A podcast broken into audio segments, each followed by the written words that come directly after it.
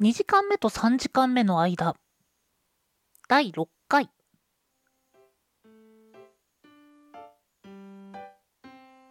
こんにちはんごですこんにちは、ケトバです。このポッドキャストでは2時間目と3時間目の間と題してあのちょっとだけ長い休み時間を大人になってしまった2人が取り戻そうとする休み時間型ラジオです。というえーイントロダクション作ってみましたよ。はい、ありがとうございます。 はい、いかがでしょうなんかちょっとでもね、聞きやすくなるようにっていうのは、まあね、少しずつ改善していきたいなと思ってるからね。そうだね。いろいろ自分たちの形をね、探していこうってしてますから、今。まあ一歩ずつっていう形でやっていきましょうよ。 っていうはいはいはい。のとですね、っていうのとですね、ちょっと、ちょっと聞いてください。あの、Apple Podcast。はい。はい、あっちの方にですね、はいはい。ついに評価いただけました。あ、そうですね。いやー、なんかもう嬉しいよね。そうだね。まずリアクションがあるっていうのが、うん、本当にちょっと感動というか まあ自分たちがこうやってる中のそのまず聞いてくれてる方がいるっていうその事実がすごい嬉しくてうーん。 深夜にテンション上がってわっはーいなってましたよそうだね。あの、それこそ生でやるものであったり、ライブとかと違って、やっぱ反応が見えづらい部分はあるから、うんうん何か一個の形でね、見えるとこっちもモチベーションは高くなるよね。だよねまあいただけたっていうのはすごい嬉しいんだけどさで、うんじゃあそのノリでと思ってあのなんだっけあの新しくポッドキャストを始めた人たちって今どんな人がいるんだろうと思ってうんうん、うん。でそのアップルポッドキャストの方で検索してみたんですよはい。あれものすごいなんか見つけにくいねそうだね。検索しづらいね、まだ。うんなんか新しい人一覧とかこんな人たちが始めましたみたいなのってなくてうん。それをちょっと探しながらっていうのあのすごく難しかったんだようんうんうんうん。その中で評価いただけたっていうのがなんか本当にねちょっとうんご的にはもう話出るほど ちょっと興奮しちゃいまして発情してるじゃん。いや そそうは言わんけどいやまあでも本当ブワーって感じでしたうん。たどり着いてきてくれたってことが何よりもありがたいね。そうだよね本当にありがとうございますありがとうございます。うんこさん、今日のトークテーマは何でござろうかはいでは本日のトークテーマえー、本日のトークテーマはコンビニコーヒーということでコンビニコーヒー。はいあのコンビニコーヒー最初何飲んだ最初最初あの初めて出た時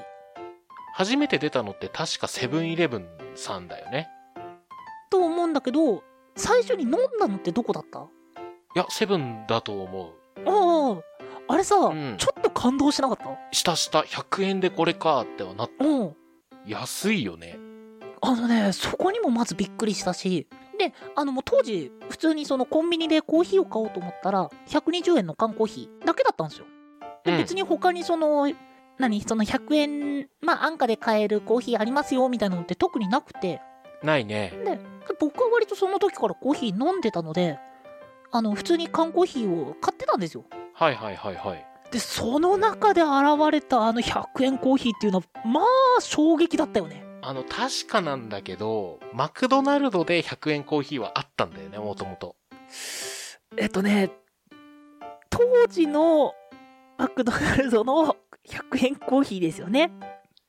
お世辞にもちょっと、その当 時は美味しいとは言えなかったかなって記憶はある。今は改善されてすごい美味しくなったけど、マックのコーヒーも。って聞くねいやうん正直個人的には当時のあの印象が強すぎて、うん、今もちょっとマックでコーヒー買うの抵抗あるんですよああ、そのイメージあるとね、どうしても買いづらいよね。だからねあっちの方はあんまり僕は買ってないんだよね今もで割とケトバはあのもうマックとかでもバシバシコーヒーみたいな感じで今バシバシのイケイケなケーキかはわからんけど、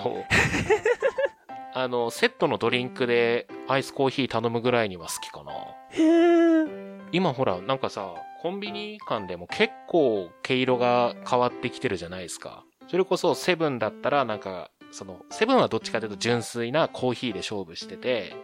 うんうんファミマとかだったらフラッペうんうんうん。もう飲めるようになってきたし、ローソンはローソンであの、ココアとか、ああダージリンティーとかって飲めるようになってきましたけど、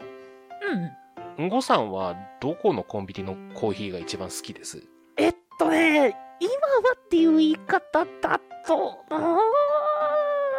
ーんいや、セブンだな。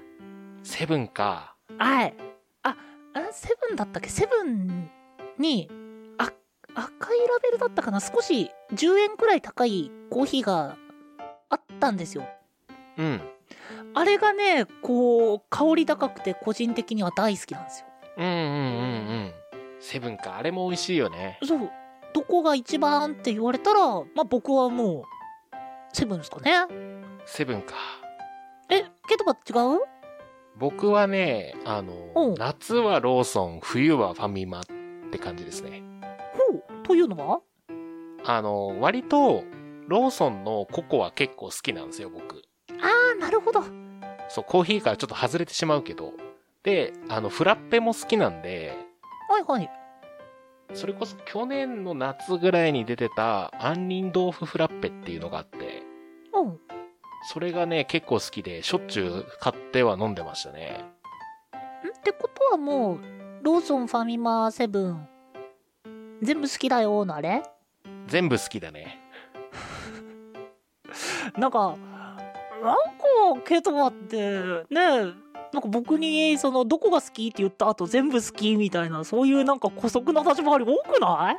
いや、いやいやいやおせちの時に思ったんだって、マジで。ずるいやいやあの、純粋な気持ちなんで、僕の。くね おう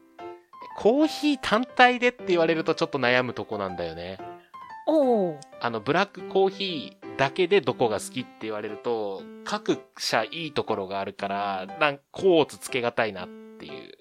まあまあまあ、それは実際わかるよ。いやでも個人の好みでどこが好き全部好きだよってこいつってならんアイスコーヒーに限って言うとローソンが好き。おううん。あのね、これは味とかではなくって、おうあの、カップのデザインが好きなんですよ。ローソおうそうね、んあそこちょっと違うよねそう、カップのデザインもね、だいぶ違うから、うんもう味がなんか大体同じぐらい好きだったら、僕は割とカップで選んじゃうかな。おうえじゃあその結果どこが一番好きっすかホットコーヒーは、あいやまあトータルでどこが一番好きっすかああ、そうくる。えー、むずいね。かなり難しい。え、でも俺もセブンかもしれない。うん。 おおやっぱりね、安定してブラックコーヒーっていうのに絞ると、セブンが一番好きかもしれない。おおやっぱりあのー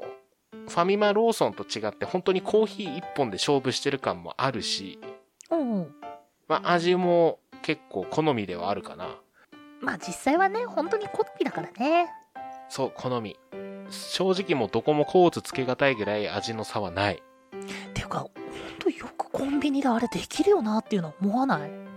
思う。もうだって、当時ってコーヒー飲もうと思ったら、そのマックまで行って100円コーヒー買うか、ドトール、スタバとかに行って買わないとあれぐらいのコーヒーって飲めなかったじゃん。飲めなかった飲めなかったそう。それがワンコインで飲めるようになるってすごいよ。あれはね、超、しうん、衝撃的だった。衝撃的だった。びっくりしたよ。 100円でこのコーヒーかーってなると、缶コーヒーとかだから売り上げ落ちたんじゃないあ、そうなのかな確かなんか、もう缶コーヒーは缶コーヒーで俺結構好きなんだけどね。うんうん。なんか缶コーヒーとかになるとさ、マックスコーヒーとか、カフェラテ系が好きなんよね、缶コーヒーは。あー、甘い系が。そうそう、甘い系は、なんか缶は缶の良さがあるというか、ほうほう。なんだろうな、言い方はちょっと悪いけど、うんあの、人工物的な甘さが欲しくなる瞬間ってないですかち、えー人工物的な甘さ。そうそうそうそうえ。僕はよくエナジードリンクとか飲むんですけど、この前も買ってたね。そう、まあ割とそういう人工的な甘さっていうのが割と好きで、うんうん。うん、天然じゃない感じの、あ、明らかにこれ体に悪いんだろうな、みたいな甘さ好きなんですよ。まあでもそれはわかるね。 欲しくならないあるある、わかるわかる。あの僕もそのドリンクバー行く時って大体最初にメロンソーダなんですよ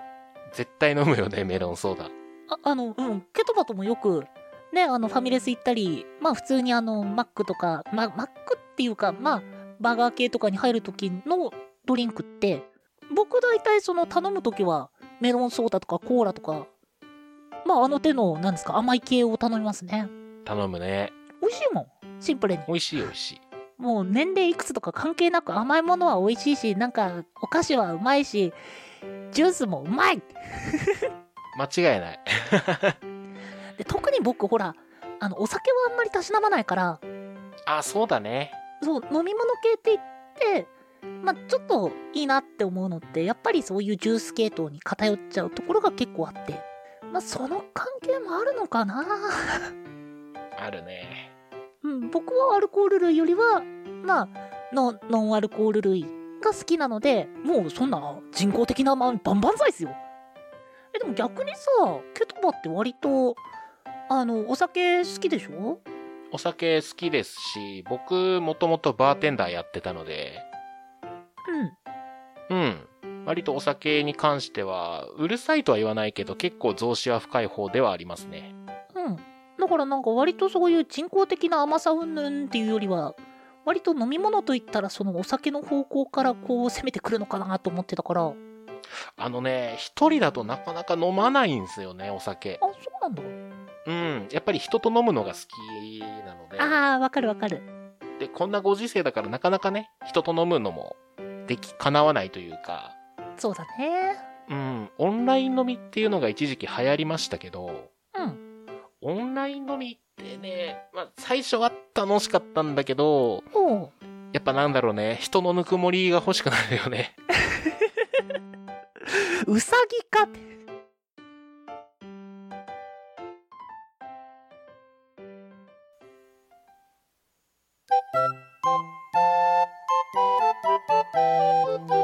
ケトバの自由帳ということで今回からはいコーナーやっていきましょう、はい。このコーナーではきっと明日ためになる豆知識風の嘘800を1分間ケトバについてもらいます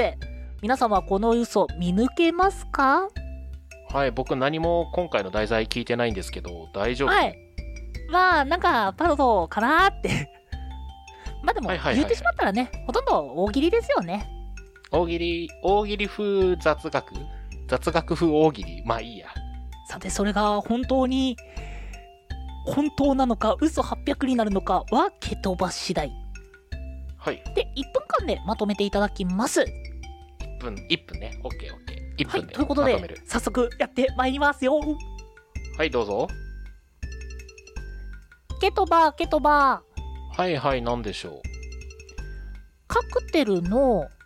はい。あの、何層にもなってるお酒って、なんでああなってるのはい、何層にもなってるカクテルはプースカフェというカクテルでして、まあ言ってしまえばこれは鑑賞用のカクテルなんですけども、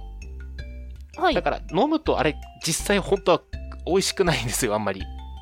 はい。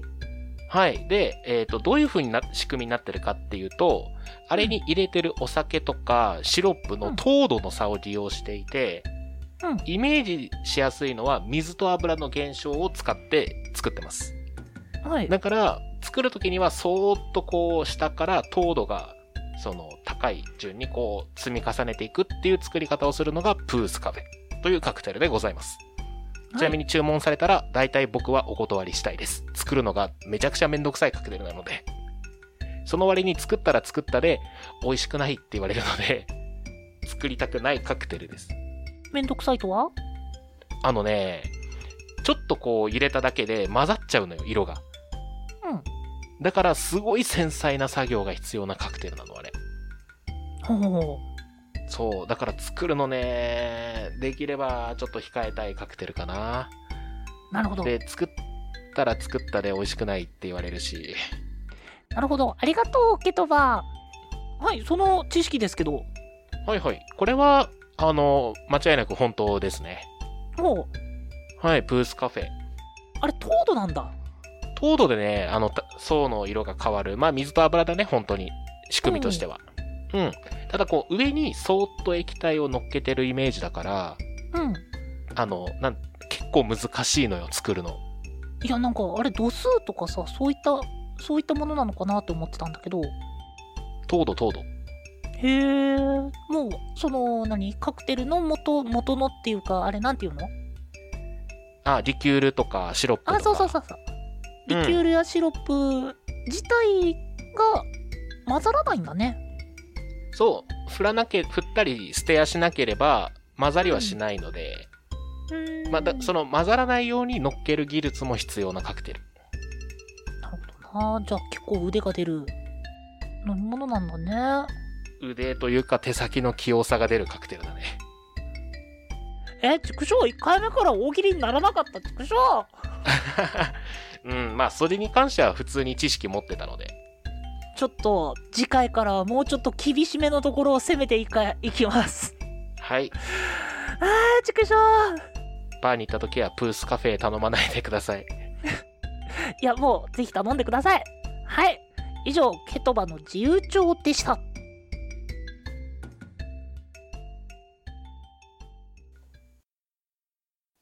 うんこさん、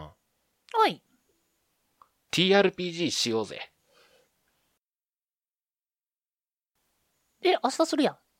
うん。まあ、明日するんですけど、現実の僕たちは明日するんですけど、はい。明日するんで TRPG の話をちょっとしたいなと思って。あそうあの今回からですねテーマを2つ取り上げてみようっていうお話になりましてあ、はいはいはいはいはい。はいあのーなんかせっかくだったら1回の間になんか2度おいしいみたいな感じのことを自分らでできないかなっていうのをちょっとね 探しててでうんうん。ちょっとじゃあやってみようぜっていうお試し会にはなりますけど今回2つ目のテーマご用意しておりますはい。ということで2つ目のトークテーマですけど先ほどケトバから出していただいたテーブルトーク RPGTRPG ってやつですねはい。テーブルトーク RPG。はい、ケトポさん、テーブルトーク RPG って、なんかさっきのコーナーの続きみたいですごい気持ち悪いけど。えっと、テーブルトーク RPG っていうのはですね、あの、鉛筆とサイコロと会話を使って行うロールプレイングゲームのことですね。え、間違ってるあいやいや、はい、ということで、あ その TRPG っていうのはですね、まあ、有名なのは特にクトゥルフ神話、R えー TRPG とか、ソードワールド TRPG とか、あの辺を、まあ、もしかしたら、あの、耳にしたことがある方はいるかもしれないんですけど、あの、はいゲーム機などを用いずに、あの、みんなでこたつ囲んでやるようなゲームって言ったら、あの、人生ゲームの派生版と思っていただいたら、わかりやすいかなと思うんですけど、あれだよね、あの、RPG、まあ言ってしまえばドラクエとか FF とかがゲーム内でやってる処理をキーパーって言われる人がサイコロの出た数字とかトークとかシナリオのルールとかに従って処理していくっていう感じのゲームだよね。すごくそう、説明すると難しいんだよね。そう、難しいですね。あの、みんなで一緒にドラクエしようぜ。あ、けど、プレイステーション2ないや。じゃあ、ごっこ遊びしようぜの強化版だと思ってください。っはいはいはいはい。そうですね。ていうのをですね、えーと、それこそ大学生の時か。あの、僕がケトバを沼に引きずり込んでしまいまして。はい、引きずり込まれましたね。 でも、でも楽しいしよ。楽しい楽しい。もう個人的にはいくらでもしたいんだけど、TRPG っていかんせん時間と人手がね、結構必要なんですよね。うん。人手も必要だし、まあ、いわゆるキーパーって言われるゲームマスターの人は準備もいるし、なかなかね、あの、気軽に、じゃあ今からやろうぜっつって、そのゲーム機起動してできるゲームっていうわけではないから、なかなかちょっとタイミングがね、特に社会人になってからは難しいよね。だよね。まあ、テーブルトーク RPG の何が楽しいかっていうのをやったことない人にちょっと伝えたいですね。はい。何が楽しいかって、やっぱりさ、集まったメンバーによって、そのシナリオがむちゃくちゃ星の数まであるっていうのが僕好きなんですよね。おうほうほうほう。そのドラクエとか FF とかっていうのは、まあ基本、基本的にはゲームクリエイターの人たちが作った一本道、まあルート分岐はあるかもしれないけど、大筋は大体決まってるじゃないですか。うん、そうだね。でも、人と人でやるゲームで、シナリオをその場で考えるのも人なんで、集まったメンバーによって予想だにしてないストーリーになったりとか、想像してないちょっとセリフが出てきたりとかして、それが結構面白い。だよね、本当に。この前のね、そのやってみたゲームとかだったらもう、もう言うてみたらもう18歳未満、ピー音どうしても外せないような内容が連発したりね。そうそうそうそうそう。もうなんかやってみてって言われたらもうピーピーピーピーって感じでもう、ね、お伝えしづらいような内容になったり、と思えば、割とその大学生の時やった時は、あの、ジャンプ漫画に出てくるような王道バトル漫画みたいな感じの展開になったりね。あの、ちょっと胸熱な展開になったりとかするから。本当にプレイヤーと用意したシナリオ。まあ、そうだな。今で分かりやすく言うんだったらカセットですね。どういったカセットを指すかで、同じスイッチでもできるゲームが180度違うっていうような感じで、TRPG も扱ってみる、そのタイトルだったり、人だったり、シナリオだったりで全然違う、まあ、ゲームになっていくっていうのが、個人的にはね、ハマる要素だよね。ハマりますね。まあちょっと人と人だから、正直なことを言うと、セッションメンバーを集めるっていうハードルも高いし、高いね。かつそのセッションメンバーとやるプレイリズムっていうか、スタイルが噛み合わないってことももちろんあると思うゲームなので、多分初めてやる人とか、最初に踏み出す一歩って結構大変なゲームだなっていうのは正直思う。そうだね。ハードルが高いはちょっと感じる。いつかなんかこうやって、音声で撮った TRPG の、なんていうのかな、動画っていうのを僕いつか上げたいんですよね。おうおうおうそのいつもやってる僕と運語でやってるメンバーに了承いただいて、いつか上げれたら楽しいなとは思うんですけど、うんうん。実際なんか、そういうの聞く人たちって割とまだ少ないというか、そんなに市民権を得てる文化ではないのかなっていうのが率直なところ。な、何をおっしゃるそうでもないニコニコ、ニコ中的な考え方だったら割とランクインあるよ。じゃあ結構市民権得てるんだ。クトゥル、あ、そうだね。よく目にするのはクトゥルフ神話 TRPG。どうしてもやっぱり、あれが一番有名だから、あ、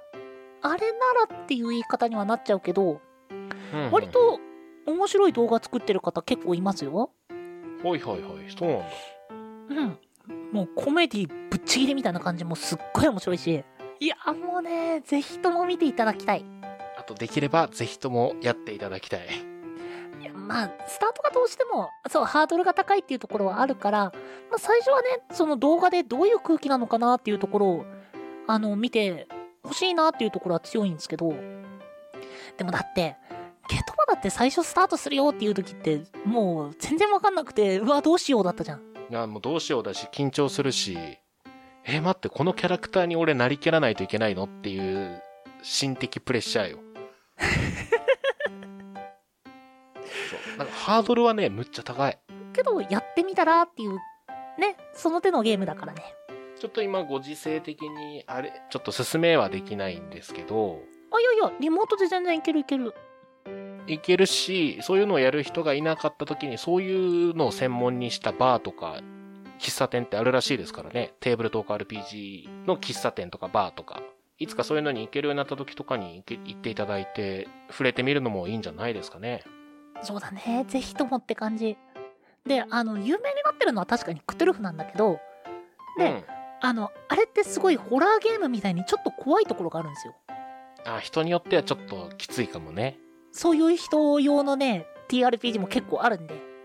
あの、なんだろう、クトゥルフダメだったからちょっと、僕は TRPG いっかなっていうよりは、ぜひともね、あの、自分がやりたいような TRPG っていうものが絶対落ちてるんで、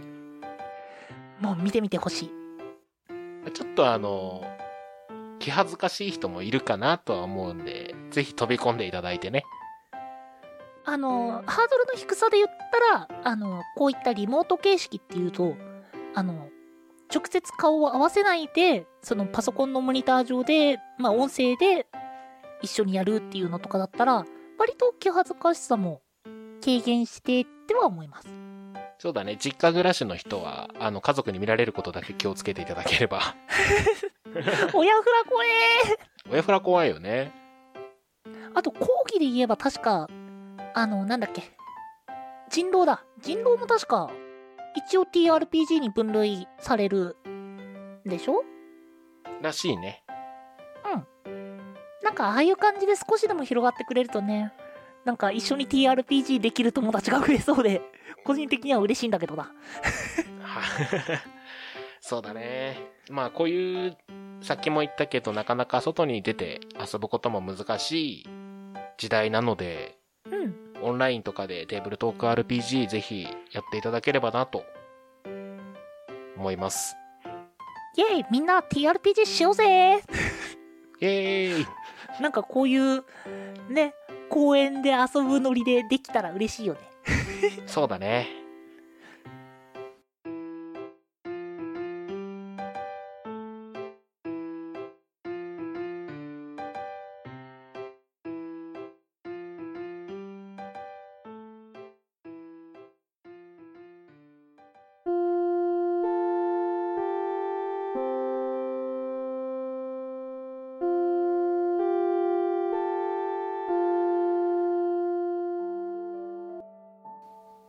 ということで、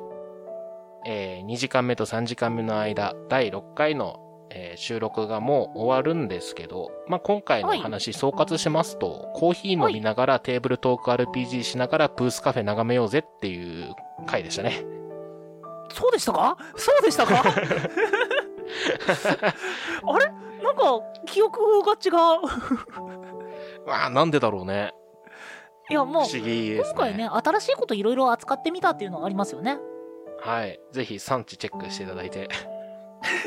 それ伝わる人少ないから。少ないいやネタをちょっとぶっ込んどこうかなって。少ないのかな少なくなく、え少なくなくなってくれ、え少少ななくくななくなってくれれば、くなってくれれば嬉しいよね。うん、ううん。多くの人に認知していただければって言えば一番解決だったね。るせえはい。ということで、えー、2時間目と3時間目の間、以上でございます。お便り、等々、感想などですね、は、23radio.podcast.gmail.com まで、その他、ツイッター、ノートは概要欄をご確認ください。えーそれ以外にもトークテーマ、こういったこと話してほしいな、だったり、えー TRPG のこと、コーヒーのこと、あ、僕こういうこと知ってますよ、などありましたら、お気軽にメールの方よろしくお願いいたします。はい。それでは、お相手は、ケトバと、んごでした。またねー。またねはい、バイバイバイバイ。